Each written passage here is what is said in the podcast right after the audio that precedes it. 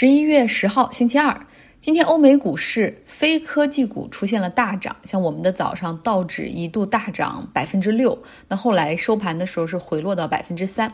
其中呢，传统行业就是那些生活中的实际消费类的行业大涨，像能源、航空、邮轮、餐饮、旅游、电影院涨很多。像那个 AMC 那个电影院大涨一度超过百分之六十。能源股上涨，像西方石油上涨百分之二十七，航空股上涨。阿拉斯加航空上涨百分之二十，美联航上涨百分之十八，但是科技股呢却出现下跌。截止到收盘，你看道指涨那么多哈，这纳斯达克这科技股这边还跌了百分之一点五，主要是感觉疫情期间很多获利的公司啊涨得太多了，现在开始下跌。Zoom 就这个开会的软件下跌百分之十七，元征一天就少了五十亿美元。那么，电商亚马逊马上就要开始这个黑色星期五的销售了，结果今天是跌了百分之五。国内的在美股上市的电商也跌了不少，京东下跌百分之八，也不顾这双十一的这种前面的前景了。市场的逻辑就是，哦，疫情对抗看到了曙光，过去只能网购，所以你们之前啊这些科技股涨了很多，比如说只能在线上开会啊，只能在网上看电影啊，那么。疫情很快好像就要结束了，未来就不用，我们要回归线下。那像过去没有办法看电影院，只能在 Netflix。那现在呢，疫情好像有恢复的，看到了曙光的迹象。Netflix 今天大跌超过百分之八。在欧洲也是差不多这样的情况哈，就是传统行业的板块上涨很多，而这欧洲股市也基本上都是传统的行业的板块。那像法国股市上涨百分之七，德国的 D N X 上涨百分之五。英国的富时一百也是大涨哈，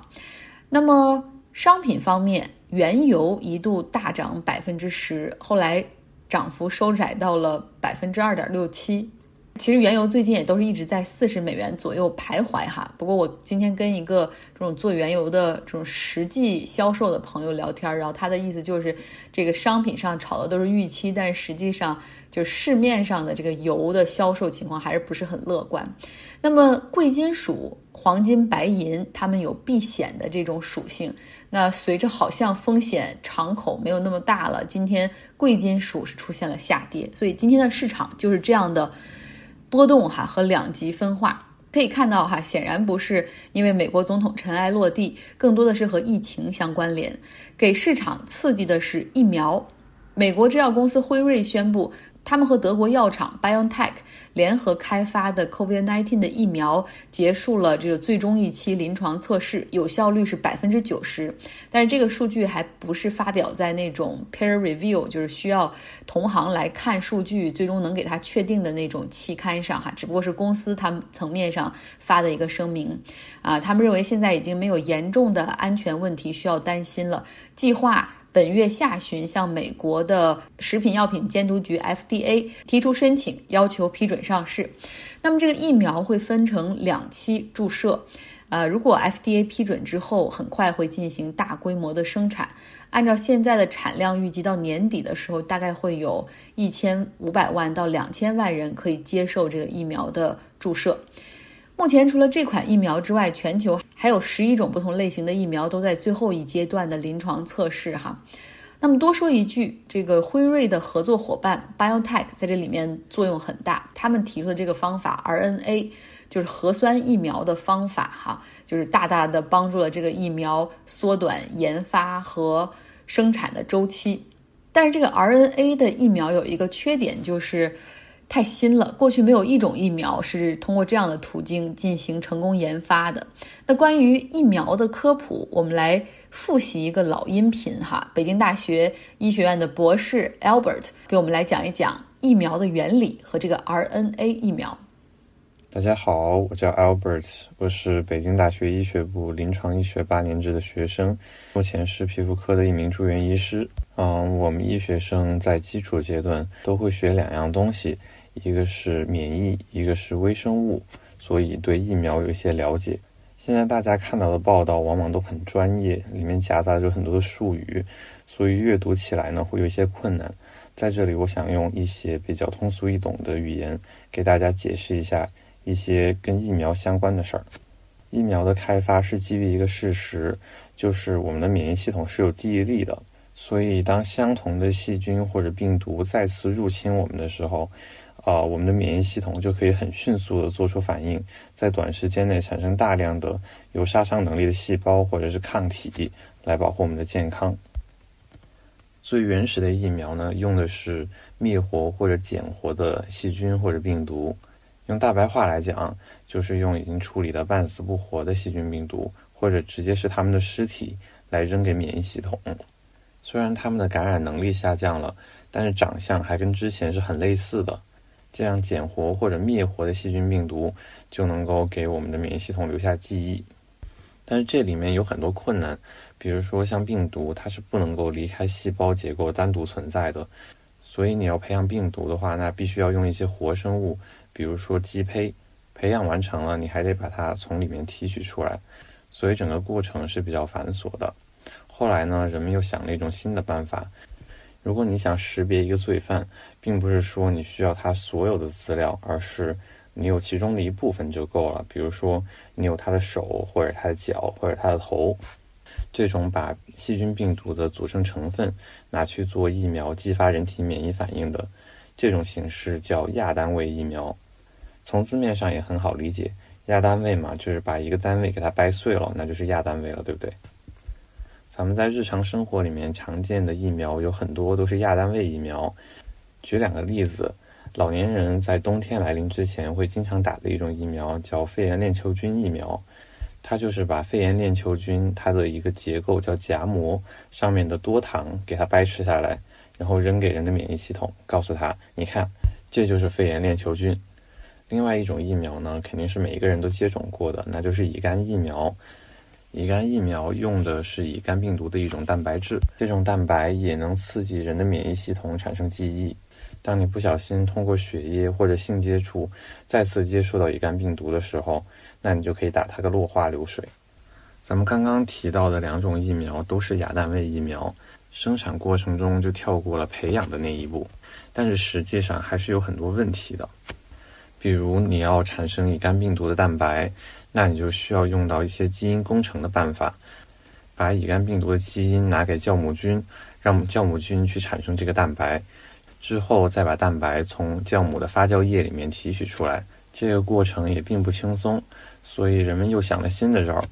现在大家的新思路就是，我干脆不要再生产细菌病毒的尸体或者是它的组成部分了，我制作一个蓝图。把这个蓝图扔给人体，让人体根据这个蓝图制造出细菌病毒的组成部分，这样不就能简化生产，同时也能够刺激免疫记忆产生吗？咱们在这儿说到的蓝图就是 mRNA，mRNA 是 RNA 的一种，RNA 都有一个共性，就是特别不稳定，容易降解，往往是还没等你人体能够合成细菌病毒的组成部分呢，这个 RNA 都已经降解没了。所以，mRNA 疫苗在零五年之前是一件可望不可及的事情，但是在零五年的时候，宾夕法尼亚大学的两名研究员，他们对 mRNA 的结构进行了一些改造，使得它能够更稳定的存在，使得 mRNA 能够在人体内长期稳定的表达出蛋白质。这个时候，可能就有些人有点担心了：怎么可以让人体制造出细菌病毒呢？是不是？但是实际上产生的都只是细菌病毒的一部分，也就是它的手啊、脚啊，而不是完整的具有感染能力的生龙活虎的病毒。而且经过改造的 mRNA 虽然比之前稍微稳定了那么一点，但是它最终还是会降解的。听到这里，大家可能觉得生产疫苗好像并不是一件非常困难的事情，但是还是有很多问题的，比如说，并不是所有的疫苗。都能够成功的激发起人体的免疫反应，可能打进去就打进去了，并没有什么特别的效果，或者它成功激发了免疫反应，但是呢，这个保护效果很弱，这些都不是理想的疫苗，最终都会被淘汰的。我看 Moderna 的报道，他们给一组患者用了二十五微克的 RNA，另外一组患者用了一百微克的 mRNA，二十五微克的那一组成功的激发了免疫反应。产生的抗体水平跟感染过新冠肺炎的患者基本上没有什么差别。使用一百微克 RNA 的那一组受试者，他们产生的抗体水平更高。但是，一期临床实验它的主要目的是在于确定安全性，而不是有效性。而且产生的这些抗体是不是真的有临床实际的保护作用呢？这些也不得而知，还需要更多的实验来探索。没有经过大规模的实验，你也没有办法知道它会产生一些什么样的后果。所以说，Moderna 的疫苗还处于一个非常早期的阶段，大家需要理性的看待股市上的波动。但是呢，有希望总是好的。复习过原理之后，我们来说说场外话题。为什么拜登获胜之后，辉瑞才宣布啊他们的这个疫苗有这么大的进展呢？特朗普认为说这是作弊，帮助左右美国大选。他认为明明是他的功劳，完全你们可以在啊十一月三号大选前公布。难道就这一周的时间就有这么突破性的进展吗？然啊，他认为如果这个消息提前公布的话，会有更多人投票给他。辉瑞表示说，他们没有任何的党派倾向，同时一再强调疫苗的研发不会受到政治的干预。在大选之前，他们的临床测试的数据还不到那个 threshold，就是可以向外公布的那个临界点哈。然后呢，所以说没有公布。那么为了鼓励药企研发疫苗，特朗普白宫他们也推出了一个 Operation Warp Speed，呃，也就是说圈出一些企业。然后政府给钱帮助他们来进行研发，但是辉瑞并不在这个计划之中，所以说它的研发并没有接受政府的一分钱。但是呢，它和政府有另外一个协议，就是一旦研发成功之后，那政府会进行集中采购，会有十九亿美元给这种成功研发的药企来进行采购一亿株的疫苗，目标是给这个美国百姓实现免费接种。离开美国来到智利，昨天预告了要说说智利的情况。智利呢，在上个月末通过了全民公投，百分之七十八的人压倒性的决定要重写他们的宪法，终于响应了这很多百姓大概一年多来的一个 movement 这么一个运动吧。走在智利首都圣地亚哥的街头，会看到很多的涂鸦。然后上面写着很多字哈，比如说取消警察制度、换总统、银行家嗜血、反对一切，就是 anti everything。纽约客的记者呢，他在一家餐厅吃饭的时候，当警车驶过哈，因为有这个鸣笛，所以很多人就发现警车来了，就放下食物，然后站起来，就是站在街边破口大骂。当警车驶过去之后，大家就好像一切都没事儿，继续坐下吃饭聊天儿。那么，从二零一九年十月份开始，智利就进入到了这种愤怒的爆发状态。在此之前，智利一直被誉为拉丁美洲最稳定、最安全的国家，当然，他们也是经济最好的国家，这片大陆上的唯一一个发达经济体。这一次的愤怒爆发是怎么来的呢？是由高中生们带起的，当然不是一般的高中生哈，是智利最有历史也是最有名的公立高中 ——The National Institute。那这个高中呢，地理位置位于 Santiago 的市中心，有四千多名学生，是一个男校。这里成立于一八一三年，甚至比智利独立的历史还早。在历史上有十七个智利总统是从这儿这个高中毕业的。但是近些年来呢，这个久负盛名的高中开始下滑，因为是公立的，这种国家拨款、政府拨款的经费有限。然后很多中产和有钱人家的孩子开始去上那种在安第斯山脉下的私立高中，所以这个学校逐渐就成为了工薪阶层啊孩子们读书的去处。像这个 International Institute 的这个高中，他们的教学楼无钱修缮，现在有一栋都快成了危楼了，学生也很多哈，教室、操场都显得十分的拥挤。校长说了，你在这个学校里所看到的一切，都反映了这个国家对公立教育的抛弃。这里的学生呢，来自工薪阶层的家庭，但是他们学习其实成绩又都很好哈。而且这里的教育也是强调思考以及社会责任感，希望就是学生有一种紧任感，有有一种责任感吧，就是希望能够做出变化，给社会带来改变。同时又因为他们很多人来自这种工，大部分人都是工薪家庭的孩子，所以时常也会去参与和组织示威，表达对社会贫富差距的不满。在去年十月份的时候，这个导火索是政府宣布给首都 San Diego 的地铁票上涨三十比索，相当于是四美分，哎，就是非常非常少的钱，其实可以忽略不计。同时呢，政府的这个政策又是老人和学生可以豁免涨价，就是不受这个涨价的影响哈。但是这个高中的学生们还是非常的愤怒，因为他们父母将是涨价费用的直接承担者。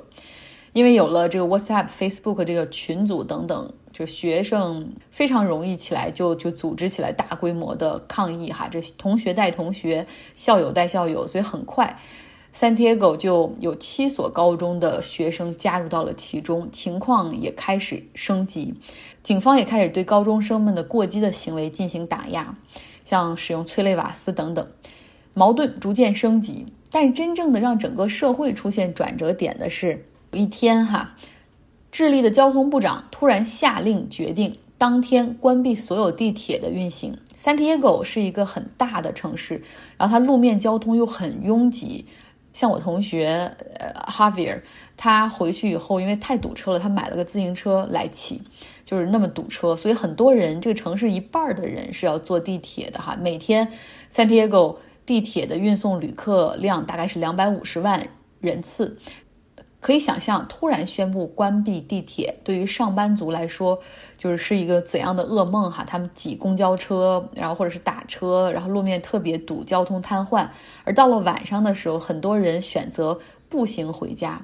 那是一个安静的夜晚，这些成年人没有人喊话，也没有人打出条幅，大家就这样在马路中央走着，就是一列一列的这样走着。为什么不走人行道呢？因为人太多了，人行道都站不下，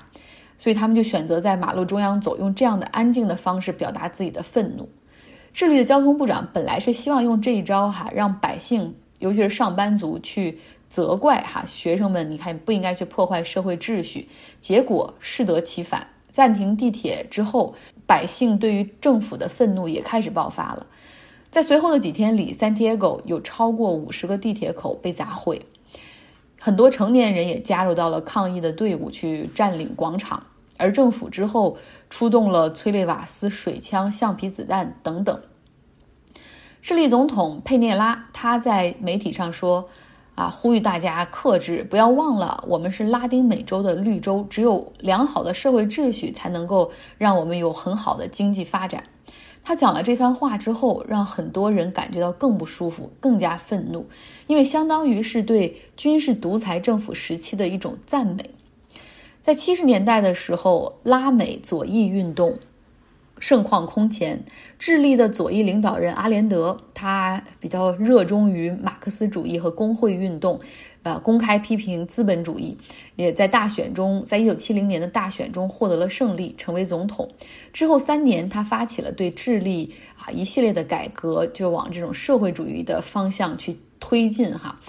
谁最无法忍受呢？并且从外部帮助策反。大家还记得 Robert 之前给我们讲过的基辛格吗？所以真的把这个历史串起来了哈。尼克松政府内以基辛格为代表的哈，他们就利用自己的情报组织和信息，一手帮助了军人皮诺切特发动政变，而阿连德残忍的被当场杀害。尼克松和基辛格是无法忍受拉丁美洲再出现一个古巴的哈，于是他基辛格后来说过这样的话：说这不是美国发动的政变，美国只是帮助啊制造了一些可以发生政变的条件。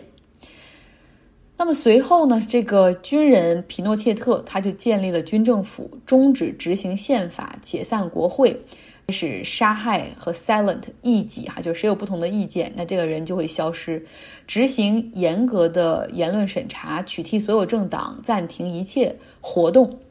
皮诺切特做了智利总统十五年，那这十五年中发生了什么呢？明天我们来讲哈，究竟是他是怎么创造了？所谓智利的经济绿洲奇迹，而奇迹的背后又是怎么样悬殊的贫富差距，最终引发了从去年到现在的这样智利人民的愤怒呢？明天也还会讲一讲智利总统佩涅拉，他到底是多么有钱的一个超级亿万富翁呢？像他以及很多人哈，都是皮诺切特政府时期就享受到红利的这一群 group of interest。明天来说。好啦，希望大家有一个愉快的周二。